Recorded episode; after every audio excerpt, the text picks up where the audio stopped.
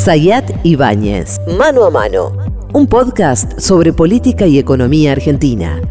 Mano a mano, Ibáñez, Sayat, Sayat, Ibáñez, sí, 2024, aunque usted no lo crea. Sí, ¿Cómo sí, va? Ya, ya lo hicimos, pero bueno, es, es como pasó la El vacaciones. año empieza después de las vacaciones. Claro, ¿Qué vacaciones? exacto-. No, vamos a hablar del tema de vacaciones, pero qué vacaciones. Saludos a todos los que nos que deseaban que no tenga vacaciones. y acá estamos. Episodio 23, ¿eh? Episodio Bu- 23. Buen día, buenas tardes, buenas noches para todos y todos. ¿Pasó algo durante todo este mes? No, yo te iba a poner al tanto de algunas cosas que pasaron, no demasiado, pero bueno, pero ¿Puedo contar una anécdota chiquitita? chiquita, la verdad. Eh, 1989. Mm. 1989. 6 de febrero de 1989. Mm. Fue la devaluación de Raúl Alfonsín. Fue la devaluación y a partir de ahí se disparó lo que fue la hiperinflación. Mm. En el Banco Central, ahí estaba Machinea. Es toda una larga historia. 89, Eh, sí. 88. No, 89. No, no, no, no, no, 89. Yo estaba en el sur, Mm, de mochilero. Muy bien. de mochilero. Todavía no estaba casado, estábamos solteros, pero estaba con Fabi, mi actual esposa, todos seguimos. Ya cumplimos 40 años de novios.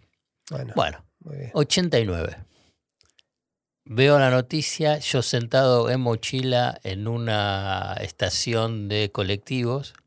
Y obviamente empezaba el periodismo hace dos años. Sí. Yo empecé en el 87. Decía, no. Yo estaba cubriendo toda la parte financiera. Y digo, no, me pierdo las noticias, es todo un desastre. Yo tendría que estar ahí y escribir, ¿viste? Porque tenías todo ese entusiasmo. Pasó. Y desde el 89 a la fecha, ¿cuántas crisis tuviste? Miles. ¿Cuántos personajes raros tuviste? ¿Cuántas situaciones críticas tuviste? Si sos un obsesivo del periodismo y No, no, bueno, te pero pasaron no- 40 Ya años. sé, pero digo, si sos un obsesivo del periodismo, de la política, eh, y no te querés apartar porque no te querés perder nada, no tenés recreos. en Pero no tenés recreo nunca en Argentina. Argentina no tenés recreo. en. Aprendí Bueno, que después, sí- que después vienen otras oportunidades periodísticas, de Sí, crisis, bien, lo que es de cierto que están análisis. ocurriendo muchas cosas Sí, en poco tiempo y el circuito de, y la velocidad y la cantidad de hechos que se van sucediendo y la intensidad de pero los hechos me parece que vos me tenés que bancar. Vos Sí. tenés que decir que sí, es así, que lo Es vamos, así. A, vamos a explicarlo. Digo que con mi ley, si no, vos entre le- otras cosas, no, sea demagogo con todos los seguidores No, vos no te, de, de vos no te tendrías mano. que haber ido. digamos. Vamos a aclarar eso, no tendrías que haber ido y dejar y terminar con esta ficción. Contame. Es así. Pero estamos en este punto, por eso digo, hay un dato que me sirve la referencia, o hay un, un clima que me sirve la referencia Sí, que haces vos. decí. Es que quizá cuando hicimos el último eh, Episodio. mano a mano, Sí. ya veníamos con esta carga de un Milley dispuesto a jugar a todo o nada, forzando todo, jugando a romper, extremando las posiciones, sin voluntad de negociación. ¿Te acordás que nosotros decíamos que había esta historia de decir no se deja ayudar? Ah, Yo voy a dar manija, yo voy a dar manija, digamos. La verdad, las, las dos semanas o casi tres semanas siguientes después del último episodio, estaba todo en ese último episodio. Hablamos de Macri, que Mm. pensaba en marzo, hablamos de Hablamos de Cristina, y Cristina salió. O sea Mm. que la verdad, nosotros, la- la- vos fundamentalmente le adelantaste casi todo. Lo de economía yo ya lo estoy Ya adelantando. viene. Hace Ahora, mucho sí, que eso es un pero desastre. ¿A qué voy? ¿A qué voy? Sí, dale. que en ese proceso, en este mes, yo creo que ocurrieron, además de caerse la ley, de abrirse muchas disputas con actores que hipotéticamente aparecían como aliados de mi ley, ¿sí? me parece que se termina de cristalizar un mecanismo, lo que yo defino que mi ley tiene como un patrón. Mm. Un patrón en, las, en sus comportamientos y en sus decisiones políticas. Que es romper lo que él cree que hay que romper y que no va a aceptar ningún tipo de condicionamiento ni limitación en el plano político. Hago la observación porque en el plano de la economía y del poder, si querés hago una sola nota al pie, cuando, mira el- el- cuando vos mirás el DNU, hubo un solo cambio en el DNU y fue el que le impusieron, negociaron o pidieron los laboratorios. No es un dato menor. Entonces, ¿qué quiero decir? Milei, en el plano de la política, todo es a matar o morir. No está dispuesto a negociar. ¿Y por qué hago la referencia de este tiempo de vacaciones?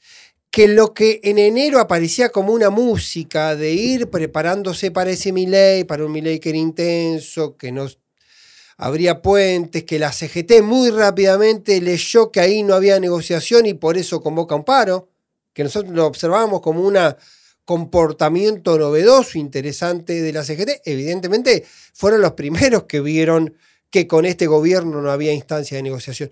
Y hoy el plano es ese. Hoy el plano es un Milei que no está dispuesto a negociar, que no está dispuesto a ceder y que los de enfrente, que en algún momento presumían que podían ser socios, aliados, dadores de gobernabilidad, están como en el duelo Quedaron descolocados. Claro, y están haciendo el duelo de terminar de aceptar que esto es mi ley. que con mi ley es. Mi ley no es loco, mi ley es racional dentro. En su locura. En, su, lógica. En su lógica, eso lo que Es racional en su lógica. Lo que sucede es que la lógica política aparece, y es una contradicción, es es un racional en la irracionalidad en el del manejo de la política. Pero eh, yo lo que quiero decir, porque lo quiero remarcar, porque está ahí, viste que dicen es un desquiciado, tiene problemas psiquiátricos. Esto es otro aspecto. Porque mm. la verdad, cualquiera que quiera ser presidente de la Argentina tiene que tener alguna alteración vinculado con lo que puede ser la psiquis. Mm. Digamos, para mí es racional. Esto es lo que quiero decir. Él no es un loco. Yo no sé si daré el término racional, digo, es no convencional en sus comportamientos y tiene un patrón de conducta política. es esa. tiene esa racionalidad de acción esa racionalidad. que los demás, los actores del sistema, no la comprenden. Ahora, que ese patrón termine siendo eficaz o eficiente ah, bueno, y le dé resultado es otra historia. Es otro, capítulo. Porque eh, evidentemente mi ley está obsesionado consciente o inconscientemente con no negociar, con no ceder y, que, y con no aparecer en ningún momento como alguien que es un blando. En ese mismo punto, en ese mismo punto meto otro actor que fue motivo de nuestro último capítulo, que es, Macri. Macri. claro. Si uno lee que mi ley ¿En, qué, marco Milei podría ir a un acuerdo con Macri? Si él en algún momento entendiera que está perdiendo el partido, que tiene que ir a buscar a alguien que lo ayude. Milei no está pensando que está perdiendo el partido. Entonces, ¿por qué lo iría a buscar a Macri si no lo necesita en su lógica? Hoy no lo necesita. Porque piensa que también toda esa base electoral que es de Macri o de Bullrich ya está con él. Eso es lo que también él está pensando. Porque incluso muchos se lo dijeron, ¿por qué hiciste el acuerdo si igual ese te, iban a votar en el balotaje? Sí, la, em, la observación tuya tiene dos derivaciones para mí interesantes. Una es que venimos de las últimas 72 horas con un punto de crisis y de fricción dentro del PRO entre la carta de apoyo activada por Patricia Bullrich y la distancia complaciente de Mauricio Macri, sobre todo en torno al episodio Torres y Chubut. Bueno, porque hubo también una carta de Juntos por el Cambio y de los gobernadores. Sí, pero ¿por qué voy con el tema del pero? Porque estamos hablando de la identificación con ese universo, la identificación con ese 24% de votantes que tiene mi ley en el balotaje, que vienen del PRO y que son un componente que siempre dijimos, y la lógica te pone en ese lugar, que son eh, sólidos desde la postura ideológica, pero que no son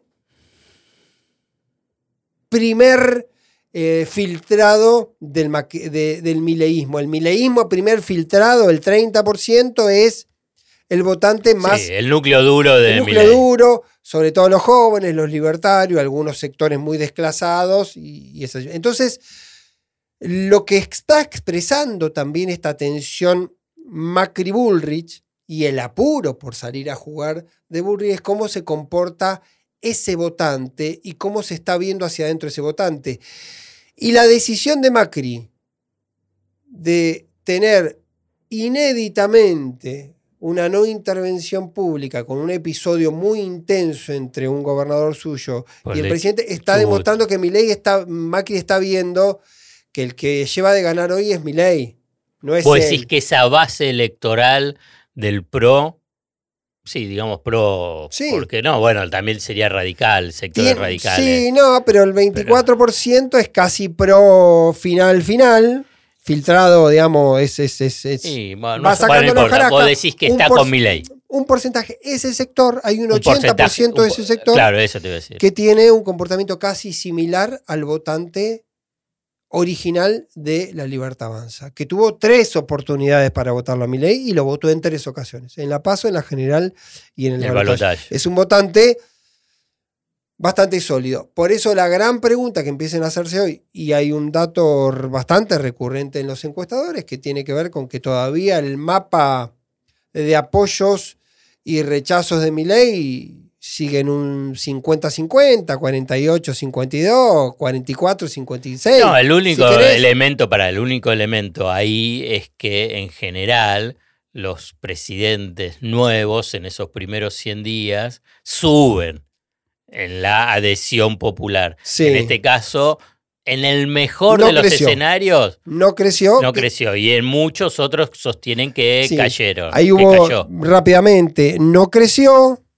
como suelen tener, el, el- también tomó una serie de medidas que uno podría haber imaginado que le podría haber roto Macri su también. base de... de- Sí, no, pero Macri cuando subió también tomó unas medidas fuertes, devaluó, tarifazo. eh, No, el tarifazo vino después. Tuvo un, un inicio Macri un poco más eh, de buenas noticias, saca el cepo, baja las retenciones al campo. Tuvo otro tipo de, eh, si querés, para algunos sectores, buenas noticias. En este, en el caso de Milei, no hubo buenas noticias para nadie. Hubo palos, hubo despidos, era No, un sí, bueno, está bien. Estoy, hablando. Bueno, pero no lo- importa, Estoy es hablando del contexto de las medidas de, de- de un inicio de gobierno eh, que mi ley todavía no ha dado, no, no ha dado eh, una medida como podría ser la apertura o no del cepo, por ejemplo, más allá del efecto, podría decir, bueno, doy una señal de que algo está mejorando, saco el cepo, ponele. Ok, vamos ahí. No ocurrió el crecimiento. em, y lo primero que se registró fue que aquellos que inicialmente tení- no lo habían votado a mi ley, pero tenían una expectativa, che, vamos a dejarlo caminar, muy rápidamente se cristalizaron como negatividad. Hice la referencia que todavía siguen niveles... en los focus, dicen repartido. algo. En los focus aparece algo, hablaste de Lo algo. que empieza a aparecer En es el focus. arrepentido de, de, de Milei. En los Sí, focus. Sí, el desencantado de Milei. Sí, más ¿Cuál que es el desencantado, el desencantado de Milei? Lo que pasa es que también el desencantado de Milei, y ahí hay un dato, No, no encuentra, es- no encuentra tampoco y no es, no es, no es el... No es el un- núcleo del mileísta. Claro, no es el duro. Y puede ser un poco de del radical, pero es en general el desencantado es el que fue a Milei como en el, la tercera alternativa ya de que no quería y votar que no quería el peronismo. oficialismo, entonces estaba bastante flojo, ahí estaba bastante sólido. Digo esta referencia nada más para explicar la tensión Macri-Bullrich que tiene por delante el episodio de la elección de las autoridades del PRO. Pero te Ahora, hago una pregunta, porque yo lo veo de afuera, para Sí. tratar de entenderlo. Porque Macri es líder del PRO, Mm. histórico. Lo armó el PRO, fue dos veces presidente, fue jefe de gobierno de la Ciudad de Buenos Aires, armó un partido de la nada desde la Ciudad de Buenos Aires. Tiene una entidad muy, muy fuerte, digamos, en términos políticos, de construcción Mm. y de alianza. Bullrich, ¿qué tiene para desafiarlo? Bullrich tuvo una muy buena construcción en, en el momento que hizo el cierre de listas. Pero salió tercera. No importa. Tiene 10, 12 diputados. Tiene una osadía importante. El otro día miraba una encuesta de Opina Argentina. Me pareció interesante el detalle. Si vos mirás segmento por segmento, creo que toma 4 o 5 segmentos. eh, según la encuesta de Opina Argentina, la, el- el- la política, el segmento de la política que mm, tiene mayor nivel de adhesión es lo que tiene que ver con seguridad y la medida específica que tiene mayor nivel de acompañamiento es el protocolo antipiquete. quiero decir con esto que Milei, que, Que Bullrich. que Bullrich, que se siente cómoda en esa posición, es también un activo para eh, Javier Milei. En la construcción de Milei sobre segmentos donde Milei en general no se mete. Bueno, pero no ha jugado. pero, no, lo que te estoy hablando es esa súper posición. estructural, digamos. Vos cómo competís a- con, con Macri, digamos. ¿Qué espalda tiene?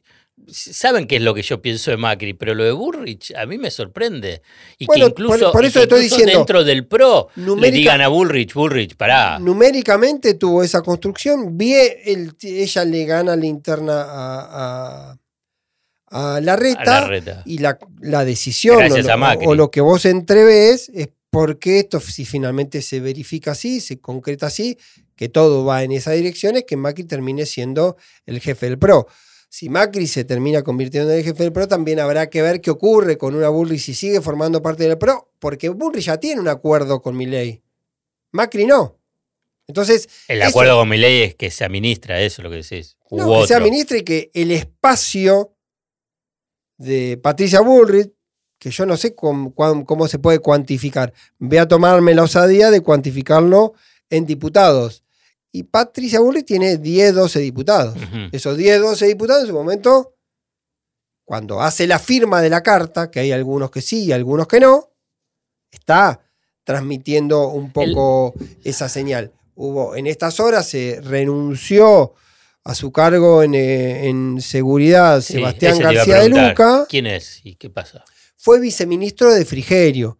Es un dirigente con mucha historia eh, en la provincia de Buenos Aires, siempre fue un armador, siempre fue, un- fue uno de los tipos que estuvo en la construcción de, junto a, a, a Monzó, más que a Frigerio, en la primera candidatura de eh, Mauricio Macri, la construcción del Macri presidencial con todo eh, la, que- la capilaridad territorial.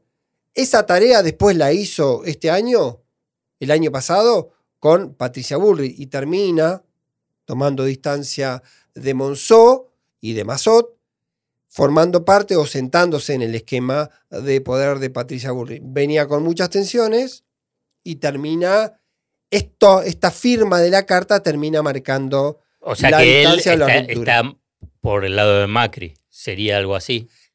Rompe con queda en una posición difícil porque venía con Bullrich, entonces esta decisión de no acompañar la firma de Bullrich Ah, lo deja, si se quiere, en la posición más parecida a Macri, pero tampoco es una referencia directa de Macri. Macri. Ah, ahí está. Debo decir como línea adicional, casi como un- una notita al pie, que en algún momento Bullrich lo propuso a García de Luca como viceministro de Interior, que era el cargo que había tenido con Frigerio, para que sea el número dos De Franco. de francos y hubo un, un veto muy fuerte dentro del universo Milei porque lo vinculaban a García de Luca con su origen allá en el armado de Monzó.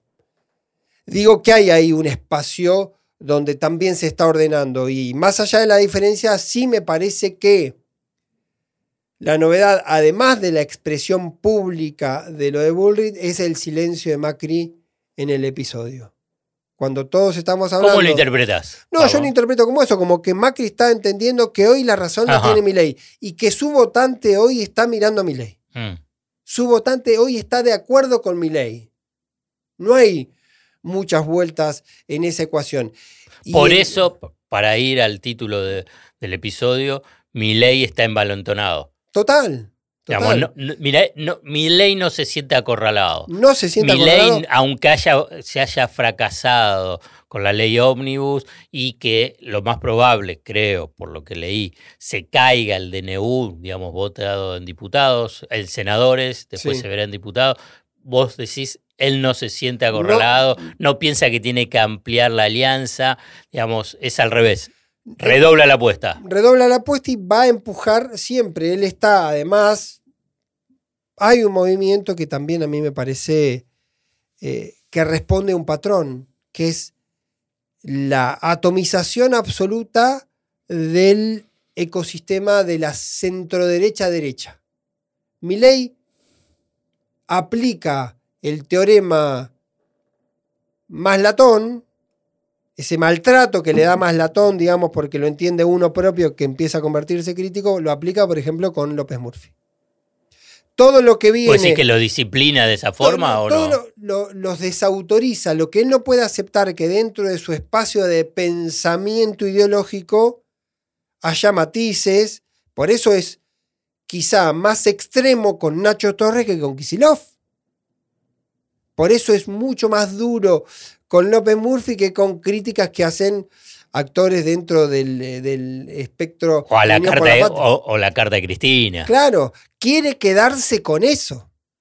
Y es el gran problema para Macri. El gran problema para Macri era, siempre se le dice, que Macri está en la posición de que si Milei fracasa, forma parte del fracaso. Pero si Milei gana Pues que, exitoso, ver, se queda con la expresión toda de, la- las- de la toda- derecha centro-derecha. Toda la estrategia así brutal, para ponerle alguna definición de mi ley en estas últimas semanas, interpreto, por ahí me equivoco, pero me parece que va en esa línea lo que vos estás diciendo, está en función a consolidar mi ley, su figura de líder, de un líder del de, eh, el espectro de derecha, de centro derecha, de ultraderecha, digamos, todo ese espectro de ese, de ese, acá estoy yo, todo el resto no va.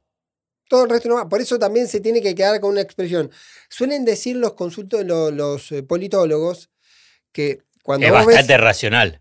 Total, hay un comportamiento racional. A eso voy. Yo ni- A ver.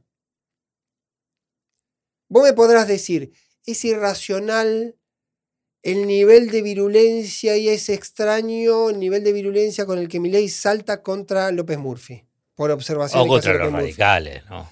Sí, para mí lo de los radicales ya es más algo visceral, pero también puede entrar dentro de esa misma lógica.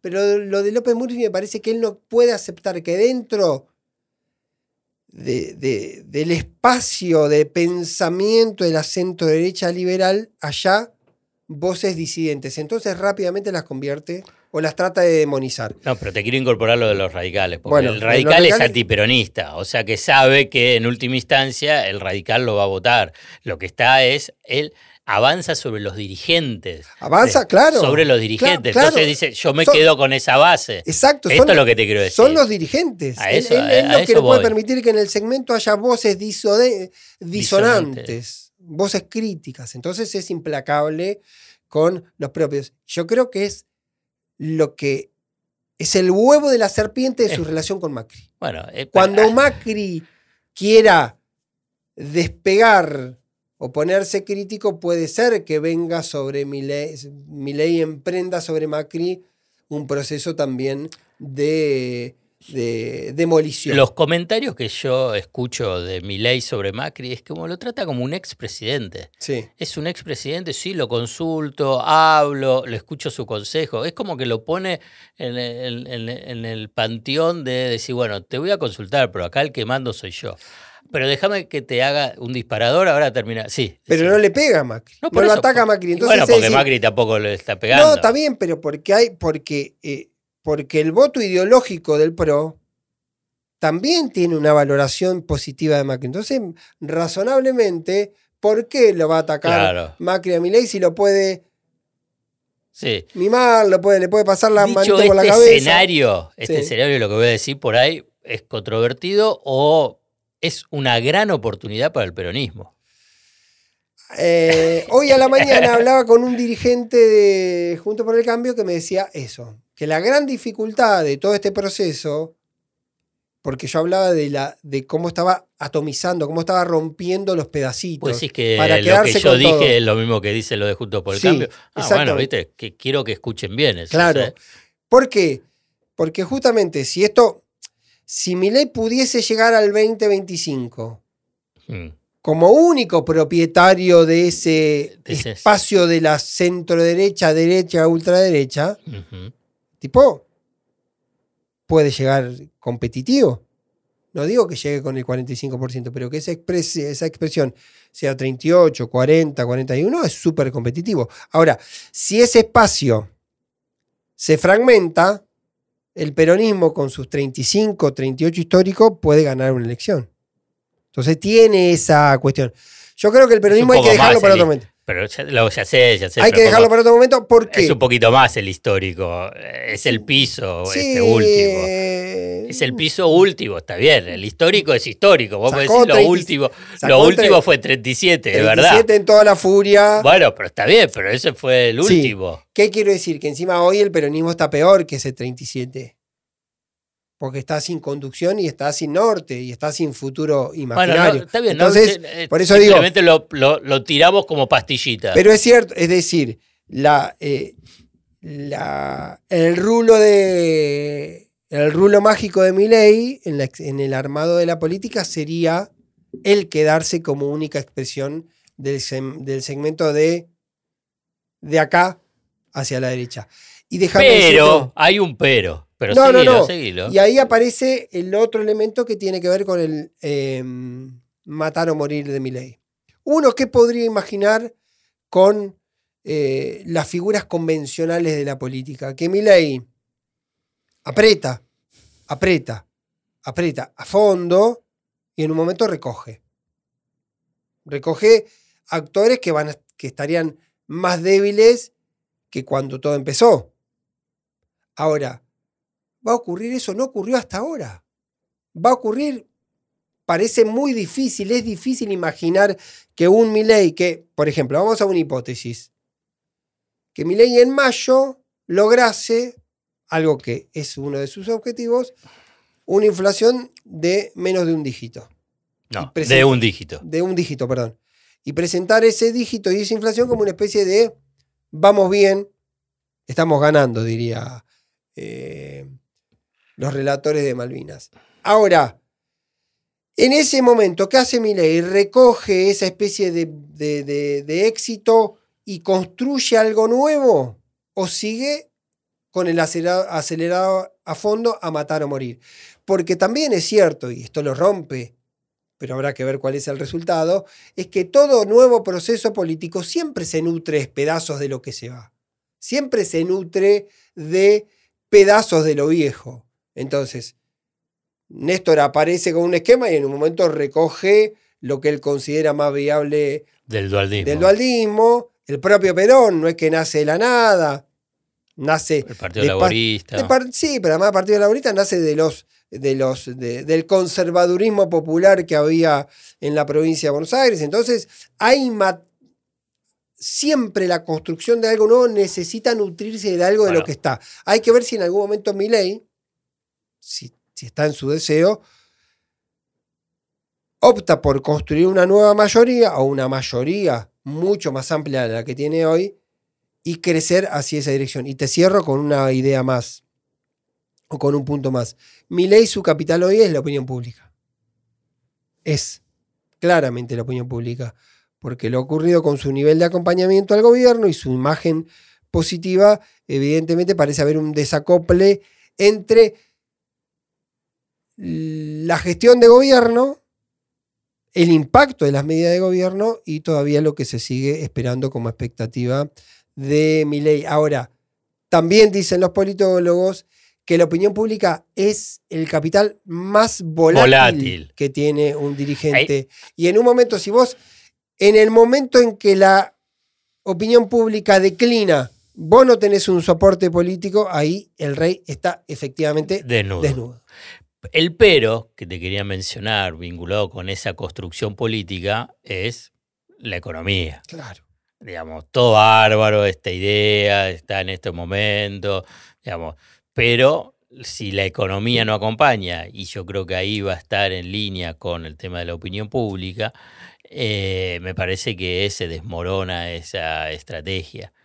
Y más allá del índice de inflación de un dígito, eh, no es suficiente. Digamos, todos están pensando que eso, y, porque también la palabra de en una situación de crisis por tarifazos, por caída de ingresos, que la plata no me alcanza, cuando vos ya la palabra se empieza a desgastar, la de mi ley, vinculado con la economía, y va a haber una inflación del 15.000% y fue el, el 25 y íbamos para una del 20 y fue el 15. Son números que ya después a, lo que sería la opinión pública, a gran Mm. parte de la población, le resulta indiferente cuando la plata no te alcanza y empezás a perder el empleo o tener miedo a perder el Sí. empleo. Son dos factores, ¿eh? son muy importantes. Y esto te lo estoy diciendo simplemente por la experiencia, lo que fue la década del 90. Y estos Mm. fue, fueron los elementos, que vos también tenías inflación baja, pero después a nivel de la, del clima social era insostenible. Sí, la pregunta que se Y hace uno además siempre- ahora acá, digamos, está, si querés es otro capítulo, vamos a desarrollarlo, decir, ah, bueno, esto va camino a la dolarización. Y Mm. que incluso Cristina también lo planteó Lo vamos a dejar abiertamente. Digamos, la verdad que los números, salvo que sea un, un tirarse a la pileta sin agua, es hoy no está, no, no, no hay dólares. O capaz que si estamos con tiempo, No esta hay semana dólares. otro más sobre dolarización. No hay dólares. Esto es una cuestión fundamental. Esto eh, hay una cuestión de eh, vendedores de espejitos de colores. Sí. Vinculado con el tema de va a venir la cosecha y que el Fondo Monetario Internacional y los fondos de inversión del exterior.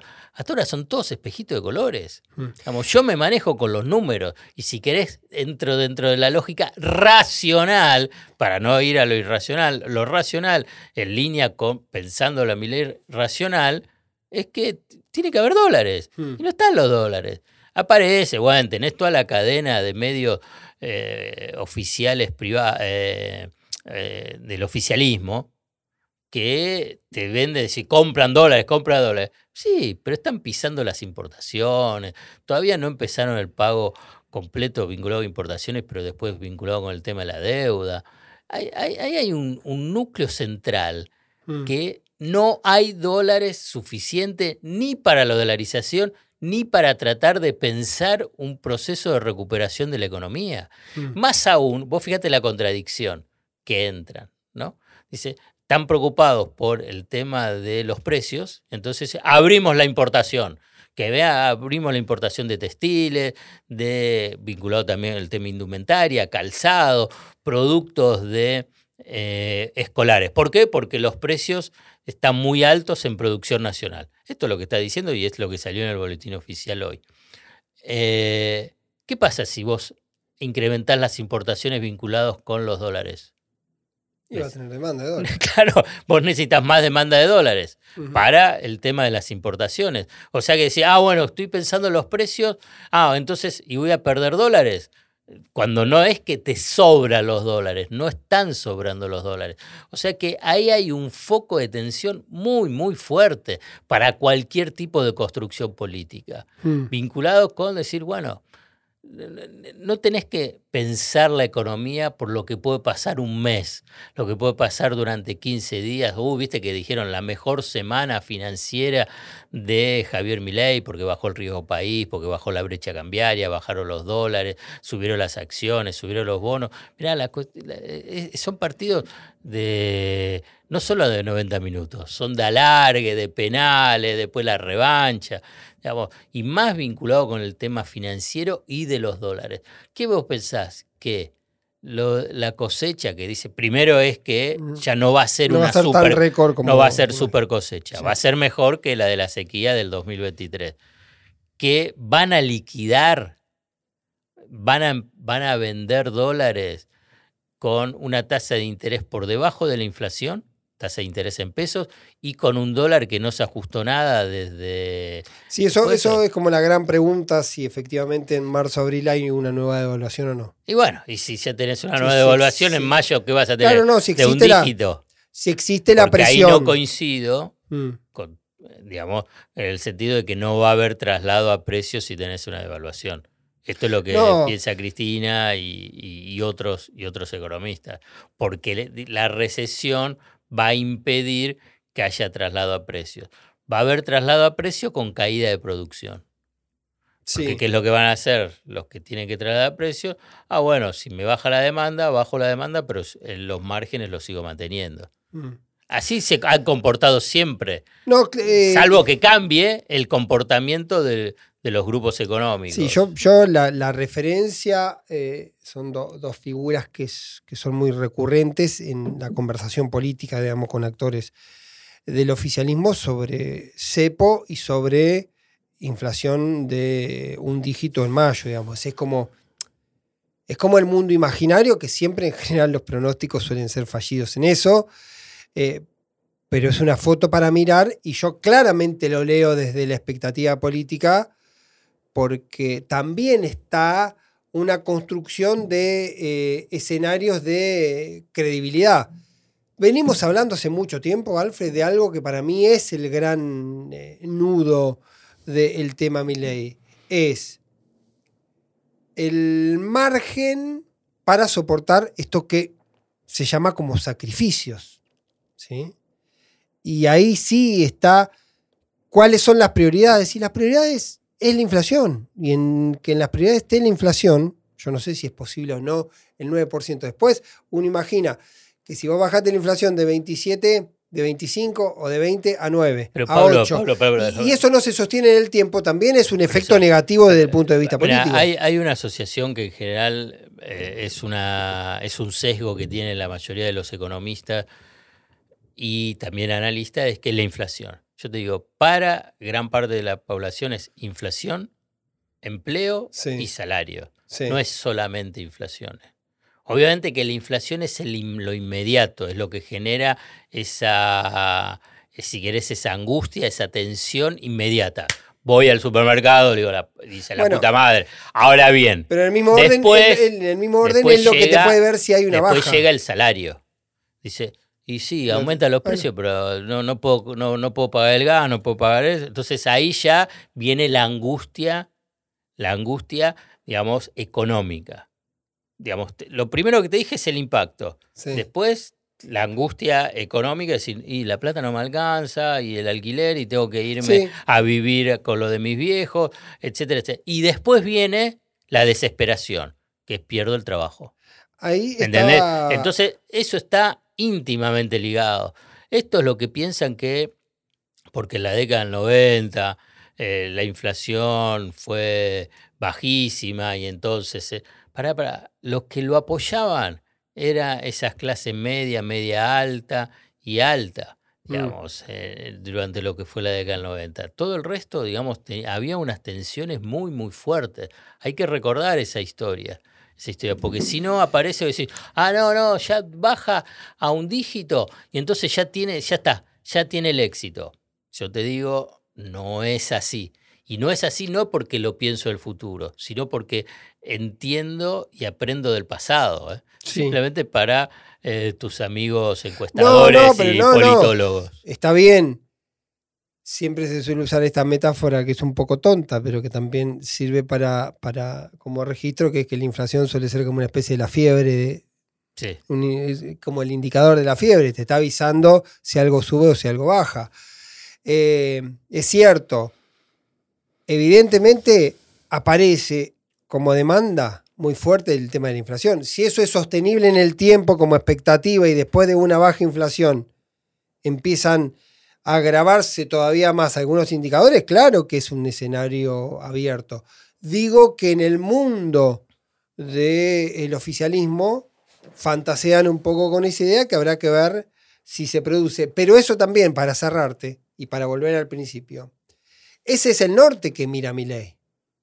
Y ese es el norte que mira mi ley, que la presunción de si a él le fuese medianamente bien, si con ese capital de la supervivencia y de refrescar alguna expectativa, porque la elección supuso una expectativa, construye algo que le dé soporte para una temporada que seguramente va a ser muy larga, porque no va a terminar en mayo la crisis económica, por más que, cierto o no, la inflación sea del 9%. Hemos terminado un nuevo episodio de Mano a Mano. ¿Haremos otro antes del fin de semana? No.